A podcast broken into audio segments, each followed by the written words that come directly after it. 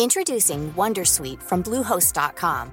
Website creation is hard, but now with Bluehost, you can answer a few simple questions about your business and get a unique WordPress website or store right away. From there, you can customize your design, colors, and content. And Bluehost automatically helps you get found in search engines like Google and Bing. From step-by-step guidance to suggested plugins, Bluehost makes WordPress wonderful for everyone. Go to bluehost.com/wondersuite.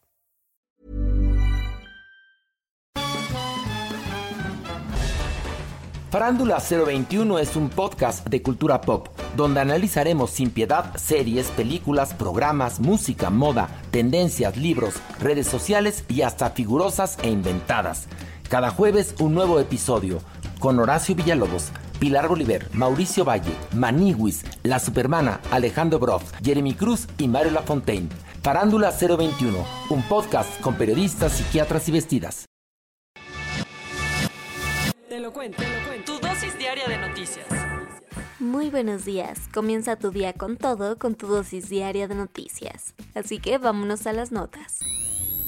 La invasión rusa ha permitido visibilizar los derechos de las personas LGBTIQ en Ucrania, donde el presidente Volodymyr Zelensky abrió la puerta al matrimonio igualitario. Un efecto colateral positivo que trajo consigo la invasión de Rusia fueron las peticiones de las y los reclutas de la diversidad sexual que defienden a Kiev en sus filas militares, ya que han exigido que se legalice el matrimonio igualitario en aras de que tengan las mismas protecciones legales que tienen las personas heterocasadas civilmente, por ejemplo el derecho a visitar una pareja hospitalizada. Por esto, Volodymyr Zelensky declaró que se revisará el tema, y así cientos, tal vez miles de soldados tendrán la esperanza de acceder a las mismas oportunidades. Mientras en la guerra, al menos 140.000 casas, apartamentos y otros edificios residenciales han quedado hechos ruinas por las fuerzas rusas, provocando que al menos 3.5 millones de personas se queden sin hogar. Así lo reveló el Ministerio de Defensa de Ucrania mientras que se preparan para más y nuevas evacuaciones de civiles sobre todo en la región de Donetsk, donde se estima que 200.000 civiles deban hacer la travesía hacia el oeste con la esperanza de ganarle la carrera a los soldados de Putin. Aunque al menos el Razoni, que es el primer barco ucraniano de granos en zarpar del Mar Negro desde que inició la guerra, llegó a Turquía para su inspección y siguió su camino hacia Líbano. Lleva 26.000 toneladas de maíz con la esperanza de darle calma a la crisis alimentaria en el sur. Nancy Pelosi visitó y abandonó Taiwán en un santiamén, dejando un mensaje de apoyo a la isla, pero también muchas tensiones con China. La presidenta de la Cámara de Representantes de Estados Unidos fue de entrada por salida a Taiwán, aunque eso sí, tuvo tiempo para verse con la presidenta Tsai Ing-wen, a quien le prometió apoyo frente al expansionismo de Pekín. Estados Unidos ha venido para dejar claro que no abandonaremos a Taiwán, dijo muy segura pese a las advertencias del gigante asiático.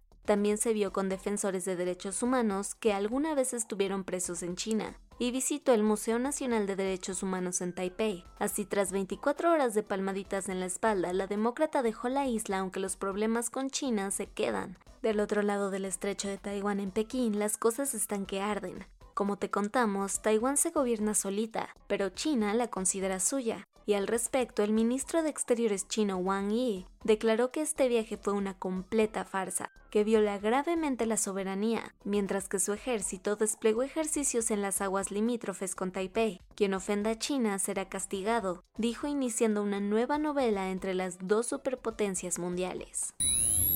Van tres investigaciones las que abrió la Fiscalía en contra de Enrique Peña Nieto por presunto lavado de dinero y enriquecimiento ilícito. De una buena vez, y antes de que le sigan diciendo, AMLO dijo en su mañanera que él ni lo vean, porque su fuerte no es la venganza. Esto después de que le preguntaron si estaba detrás de las tres carpetas de investigación que abrió la Fiscalía General de la República en contra del expresidente Enrique Peña Nieto por delitos electorales, patrimoniales lavado de dinero, transferencias internacionales ilegales y enriquecimiento ilícito. Básicamente el presi mexicano no quiere pleitos al respecto y se deslindó del asunto asegurando que a él no le corresponde el proceso judicial, sino a la Fiscalía Autónoma. Lo que sí recordó es que en su momento, cuando era opositor, presentó denuncias en contra de expresidentes, aunque dijo que ya están archivadas. En cuanto a Quique, que de seguro anda muy preocupado en Madrid, cabe decir que la justicia mexicana todavía ni ha presentado los casos ante un juez, por lo que esta novela todavía va para largo,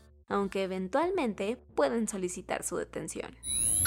Vámonos a los cuentos cortos. El nombre de Ernesto Méndez quedará enmarcado en la trágica lista de las y los periodistas asesinados en México. El comunicador, director del medio Tu Voz, fue asesinado en la noche del martes en el poblado de San Luis de la Paz, en Guanajuato. De acuerdo con la Organización en Defensa de la Libertad de Prensa, un comando armado irrumpió en un bar que es propiedad de la familia de la víctima, en donde cometió el crimen y además también terminaron con la vida de otras dos personas. Ya son en total 13 periodistas asesinados en el país durante 2022. Hay de gustitos a gustotes y en Morena se dieron el lujo de cambiar una constitución estatal con tal de lanzar a la candidata que quiere para la gubernatura del 2024. El Pleno del Congreso de Veracruz aprobó con 38 votos a favor, 11 en contra y 0 abstenciones la reforma que da paso a la ley Nale, que básicamente permitirá a la actual secretaria de Energía Rocío Nale, zacatecana como ninguna, postularse para gobernadora de esta entidad, en los siguientes comicios. La movida fue cambiar la ley para que las personas que tengan una residencia en tierras jarochas por cinco años sean consideradas veracruzanas. A qué coincidencia que Nale cumple con esto. Una nueva tragedia minera tuvo lugar en Coahuila, donde nueve obreros quedaron atrapados en el fondo de un pozo de carbón en la localidad de Agujita, en el municipio de Sabinas. Según los primeros reportes, todo se originó a raíz de una inundación que desencadenó en un derrumbe tapando con ello el acceso al pozo que cabe decirlo tiene 50 metros de profundidad. Dentro de él el agua puede alcanzar los 30 metros de altura, lo que pone en un riesgo mayor a los mineros de quienes no se tienen muchas noticias. Por ahora los cuerpos rescatistas trabajan en el lugar sin tener éxito todavía.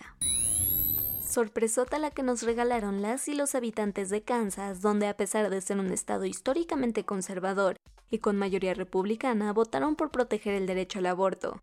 Y es que, como recordarás, te contamos que este estado de la Unión Americana se batía en un duelo democrático para dar paso o frenar, desde las urnas, la iniciativa que prohibía la libre interrupción del embarazo.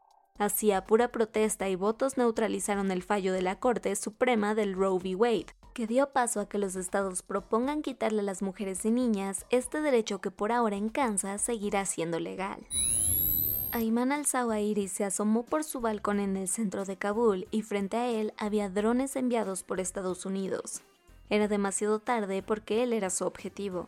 Mientras tanto, Joe Biden, confinado en la Casa Blanca por COVID-19, seguía la operación a 10.800 kilómetros de distancia. Ahora sabemos cómo el Pentágono eliminó al líder veterano de Al Qaeda, en donde hicieron uso de una de las más novedosas tecnologías militares, dos misiles Hellfire teledirigidos que impactaron en su residencia, ubicada en la capital de Afganistán. Se cree que el terrorista se escondía allí desde abril.